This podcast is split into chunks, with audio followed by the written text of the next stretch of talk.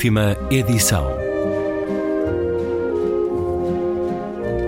Um programa de Luís Caetano.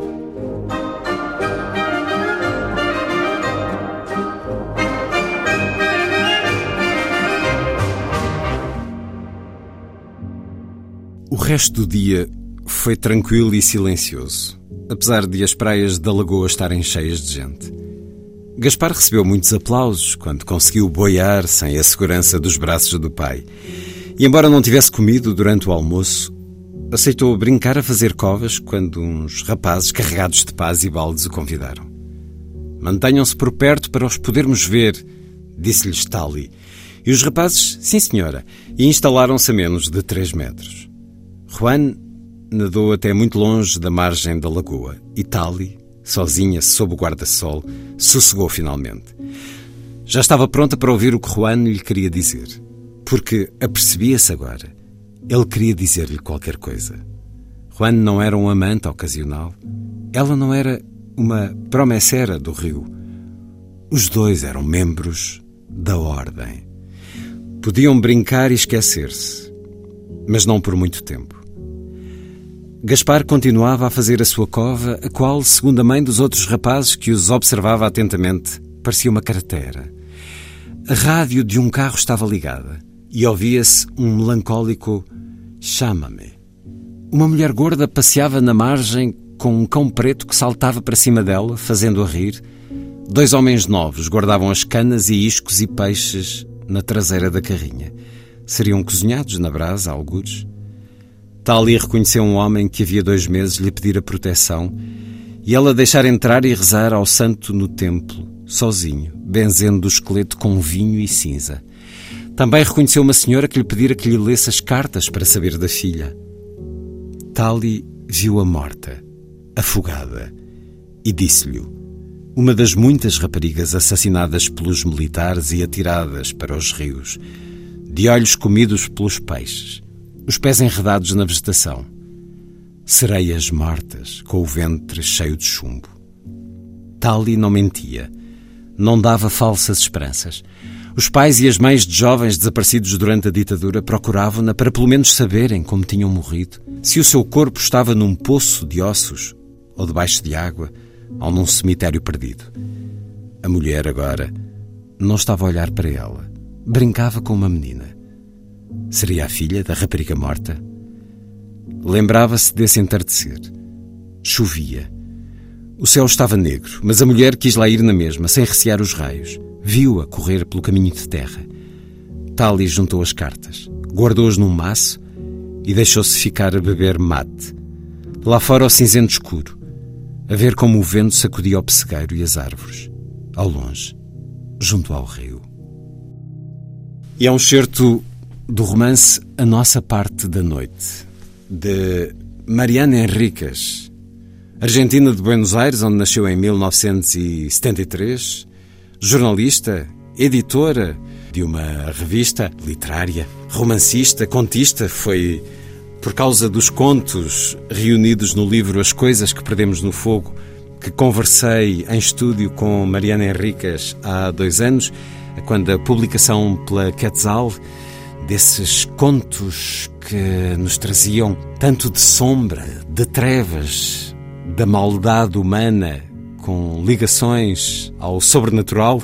É também a Quetzal que publica agora este extenso romance de Mariana Henriques. Dos contos passou para um romance de 600 páginas, um romance pleno também de muito da maldade humana, porque por trás do paranormal, por trás de um romance que nos fala de forças negras, forças mágicas da escuridão, mas de completa ficção, há também essas forças negras, da pura maldade humana, essas que entre 76 e 83 fizeram a ditadura militar argentina do general Videla, que raptou, torturou e matou 30 mil argentinos, a imposição do medo e da maldade bem reais, como apanágio da extrema-direita que se fez ditadura em vários países da América Latina à época, destruíram na Argentina uma sociedade culta e cosmopolita. São muito claros os fantasmas que vislumbramos de olhos vazios neste livro. os desaparecidos ou assassinados da ditadura argentina. Ora, seguimos neste excerto uma parte do livro que é quase um road movie, uma parte de viagem em que um pai e um filho, Gaspar, que herdou capacidades mágicas dos pais, segue com o pai depois eh, de ter perdido a mãe há muito pouco tempo, a mãe Rosário. O pai Juan eh, acabou de sofrer uma cirurgia cardíaca e Gaspar herdou dos pais essa capacidade de ver e de invocar a escuridão Fazem-se à estrada na Argentina da ditadura militar. O pai é um médium poderoso que não quer obedecer a algo que essa ordem misteriosa, sombria, pede para o seu filho. Um romance que nos leva de 1981 a 1997. Lúcia Pinhimelo, editora da Quetzal, que nos dá a nossa parte da noite de Mariana Henriques. Começo por perguntar a Lúcia Pinhimel se, para além de toda a magnitude deste romance, tão bem tecido por Mariana Henriques, entre a fantasia, uh, o fantástico sobrenatural e o fundo político da época, se também se enterneceu como eu por esta história de amor de um pai por um filho. Claro que sim, o pai tenta protegê-lo de todas as maneiras e é por isso que isto, que o livro no início é uma espécie de um, de um road movie, como tu disseste, porque eles estão justamente a tentar fugir aos eh, tentáculos dessa família que é detentora, digamos assim, da ordem dessa seita secreta. Um, convém aqui dizer que a mãe do miúdo morta uh, recentemente, é, fazia parte dessa, dessa família, os Bradford. Uma família argentina com ramificações para a Inglaterra um, e que uh, uma família poderosíssima. Liderada uh, por mulheres? Por mulheres, conivente com esse regime de que falaste, de, dessa de, sanguinária ditadura militar, têm esse poder que é um poder terreno, mas também procuram esse poder sobrenatural, justamente, e só mais nada, a, a vida eterna através da transmutação da consciência para outros corpos. Ora bem, o que é que a Ordem faz para aceder a essa, a essa vida eterna? Utiliza uh, pessoas com capacidades eh, mediúnicas, capacidades uh, muito especiais e raras, para contactar com essa entidade, digamos, que é, o, é a morte, é o além. Esse contacto, digamos, com a escuridão é, é feito através de, de, rituais em que eles usam estes, estes médiums. Pronto. E o miúdo, como disseste, tem essas eh, competências, vê coisas, vê que outros não veem. É um pai desesperado a tentar salvar um filho. Uh, o livro é muito, falando dele desta maneira, parece uma coisa perturbadora. Perturbadora e um bocadinho subsidiária de um, de um género, e era uma coisa que eu queria aqui dizer. Isto não é um livro gótico, como tem vindo a ser uh, descrito, mencionado algumas vezes. Não é um livro gótico. Tem laivos. Tem uns laivos. E há, de facto, passagens aterradoras. Sim. Duríssimas, daqueles rituais, daquelas liturgias, aquelas coisas que são assustadoras. E outras por, enfim, por outras razões, não por serem gráficas, digamos assim, mas por, por serem o seu contrário. Por exemplo, aquela jornalista que vai à procura de uma casa, está num bairro e ela não encontra aquela casa. Aquela casa, não sei se te lembras dessa sim. parte, ela não consegue encontrar aquele número. Tudo, anda para tudo trás, se transforma, sim. Tudo se transforma. É um rodopio. Portanto, tudo em movimento, é uma, é uma coisa uh, uh, que é, quer dizer, há vários efeitos, digamos assim, indutores de medo e que não são necessariamente sobrenaturais, mas que são eh, coisas que escapam ao, ao, ao, ao, racional e ao explicável, etc. Eh, há quem veja isto apenas, então só como uma metáfora, todos estes rituais, todas estas coisas, etc., como uma metáfora para a, a, ditadura militar. Eu acho que não é só. Eu acho que é um livro que vai muito além disso, embora isso esteja sempre uh, em pano de fundo, não é? Eu não quero contar muitas coisas porque há aqui não quero, não quero estragar depois a surpresa das pessoas que vão ler o livro. Porque é, é, um há... livro para mergulhar, para nos embrenharmos é. e passarmos a viver. Exato.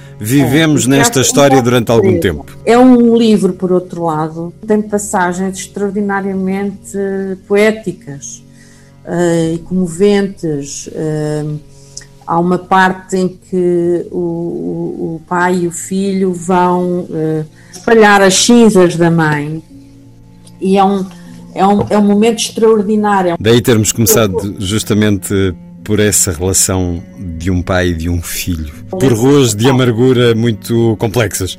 Deixa-me só ler este bocadinho, Vamos a isso. que eu acho que é lindíssimo e que, e que mostra também a, a substância poética, lírica de, do livro. Neste contexto de irem espalharem as cinzas da mãe. Três quartos do universo são escuridão, disse o pai, e Gaspar percebia: o universo era noite. Mas nem todas as noites eram assim, frescas e belas. O motorista no carro a ouvir rádio, um tango triste, e caminhar até ao varandim, não até à margem, porque não havia margens, porque não se podia tocar na água. Gaspar recordava rios da sua infância e a vontade de nadar de noite acariciou-lhe a pele. A nossa parte da noite de Mariana Henriques. O título é um verso de Emily Dickinson, a edição da Quetzal com a tradução de Margarida Amado Acosta. Mariana Henriques, que conquistou leitores a quando a publicação dos contos eh, reunidos no livro As Coisas que Perdemos no Fogo e que tem agora este romance de grande folgo onde por trás da negritude sobrenatural está o tão próximo mal humano que por todo o mundo fede diariamente. Ficamos com um certo da conversa que tive com Mariana Henriques um, a propósito daquilo que marca a escrita da autora argentina, nascida em 1973, agora com esta proposta que a Quetzal publica. Lúcia Pinhimel, muito obrigado por mais este regresso à Antena 2. Muito obrigada eu, Stefano. A Argentina, Mariana Henriques, é um país de crenças, de fervor místico? Como es un país que se piensa a sí mismo muy racional, sobre todo Buenos Aires, se piensa como una ciudad muy cosmopolita, muy, muy elegante. ¿Y es? Sí, lo es. Pero también existe esto que estas creencias, estas supersticiones, que vienen a lo mejor un poco más del norte de Argentina, mm. que está más cercano a América Latina. Y a mí es una mezcla que, que me interesa que sea visible, que, que, se note, que se sepa que Argentina es un país muchísimo más, más mixto, más mezclado de lo que Buenos Aires, que es la ciudad en la que en general se piensa cuando se piensa en Argentina, es. Eh, Argentina es más que eso. Mariana tinha 10 anos quando terminou a ditadura do general Videla. Sim. Cresceu a sentir o medo à sua volta. Este era um medo com coisas muito humanas, da monstruosidade humana. Mas o medo é o medo. Sentiu-o à sua volta enquanto crescia? Sim, sí, muchísimo. Mi casa no era una casa que estuviera, mis padres no estaban comprometidos eh, eh, políticamente de forma directa, mm. pero sí conocían bien la situación. Entonces había información, se hablaba de lo que sucedía. Eh, a mí me habían prohibido hablar fuera de mi casa de lo que se hablaba en mi casa. Gente que conocíamos desaparecía. Y luego la idea de la desaparición es algo que cuando uno es pequeño en la niñez es muy fantasmal, es una, es una idea eh, la crueldad de la dictadura argentina de hacer desaparecer los cuerpos y negarle a la gente, a los familiares, el lugar para ir a, a, velarlos, a cuidarlos, a ponerles un nombre. No y claro, e, esa crueldad. Hoy, ahora mismo los, los comandantes de la que quedan vivos de, de, la, de la dictadura están siendo juzgados y todavía no dicen dónde están los cuerpos. Então são fantasmas que seguem de alguma maneira. Também aqui no seu livro muitas vezes as pessoas desaparecem sem explicação. Sí. Podemos encontrar um, um fio a unir. Yo creo que, que, el- que es esa, esas obsesiones de, de cuerpos que desaparecen, de cuerpos que se maltratan mucho, lugares que hacen desaparecer personas. Acredita em alguma coisa sobrenatural? Porque quando se cresce com esse medo objetivo, o medo daqueles que dominam, o medo na ditadura, desses desaparecimentos, dessa perseguição, dessa intimidação, não precisam de contar histórias assustadoras. Elas são a realidade. Não sei se teve muito esse gosto, enquanto criança, de ouvir histórias de terror, porque elas já existiam na realidade, eh, politicamente, socialmente. Es que creo que me empezaron a gustar justamente las historias de terror porque eran ficción, porque eran mentira. Fue una manera de escapar, de alguna manera. É um conforto saber Sim. quando algo é uma mentira, que não, não existe. Es ficción, era un lugar para, para divertirse, para sentir la emoción sin la consecuencia real. Y entonces creo que, que encontré un escape, de alguna manera. Ah, Porque de chica me gustaba leer horror y Tirava-lhe o sono à noite. a veces sí, pero no tanto con, con las ficciones que leía en libros o que veía en películas, sino mucho con las supersticiones, con lo que me contaba mi abuela, por ejemplo. E ela contava-lhe, a sua avó acreditava em muitas superstições. Sí, mi abuela eh, nació, bueno, ahora ya no vive más, pero había nacido en Corrientes, que es una provincia que queda en la frontera justamente con Paraguay y un poco con Brasil. Y ahí hay una, una mezcla de creencias muy particular de los guaraníes, que son los indígenas del lugar, pero también de las religiones afro-brasileñas y, y, un- y un, poco de, de- de leyendas del lugar y un poco de catolicismo. Y esa mezcla eh, tiene muchos cuentos de fantasmas, tiene muchos animales mitológicos, es un, es un lugar muy particular. Qual Y era, eso sí me daba miedo. qual era a superstição, a, a lenda que lhe metia mais medo, recorda-se? La que más miedo me daba era cuando me contaba que su hermanita menor eh, había sido enterrada en el fondo de su casa y como era, eh, como le tenía miedo a las tormentas, a la lluvia, lloraba de noche cuando estaba muerta.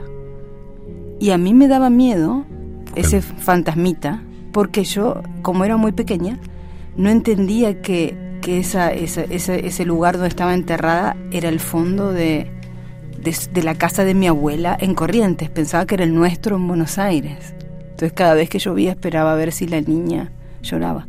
Y ellos creen eso, que los niños muy chiquitos, cuando los, cuando los entierran antes de ser bautizados, todavía tienen relación con los vivos. Foi a Igreja Católica que nos deixou isso. O limbo era o sítio Sim. para onde iam essas crianças. Entretanto, a Igreja Católica acabou com o limbo, disse: esqueçam lá Sim, isso. sim. Mas a verdade é que muitos sofreram com ele, os pais desses, dessas crianças. Ainda hoje têm pesadelos, ainda hoje sente esses medos. Hoy, Mariana Henriques. hoy, hoy, hoy en día no. No, y no siento nada de miedo cuando escribo, por ejemplo. Tengo miedos totalmente normales. Miedo a, a enfermarme, miedo a, no sé, los aviones a veces. miedos banales, digan, no sé si banales, pero miedos cotidianos. E para alguém que escreve muito sobre o medo, nem sempre, às vezes é realmente o medo humano, o medo de- daqueles que, que andam por aí. Mas acredita em alguma coisa sobrenatural? No, la verdad es que no. No, no, De todo. no, seguro. Falava na sua geração, a geração que cresceu ainda na ditadura e que depois enfrentou uma Argentina hum, em convulsão por sucessivas crises económicas. Uma geração que lidou com isso de que forma? Muy complicado porque cada 10 años en Argentina hay una crisis económica importante. Eh, primero la, de fines de los 80 y los 90, que, que sobre la que escribí, pero hace mucho menos en 2001. Cada 10 años parece que una nueva generación se queda sin futuro.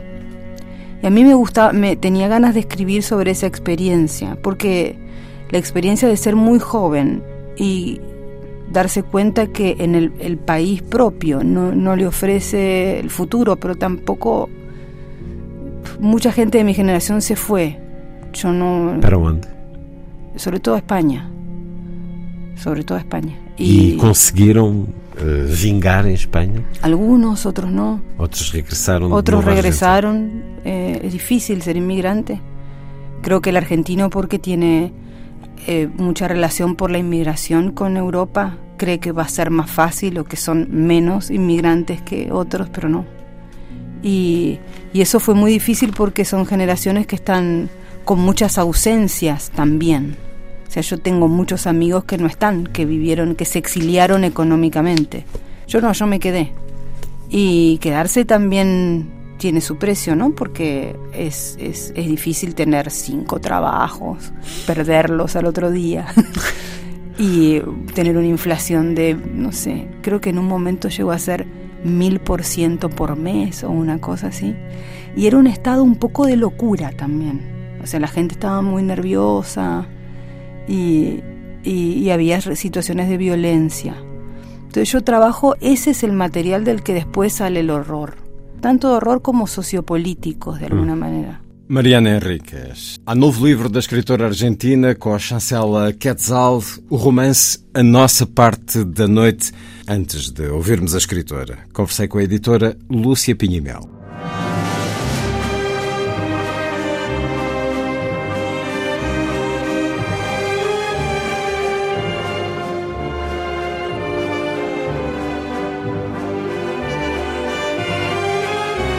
Última edição.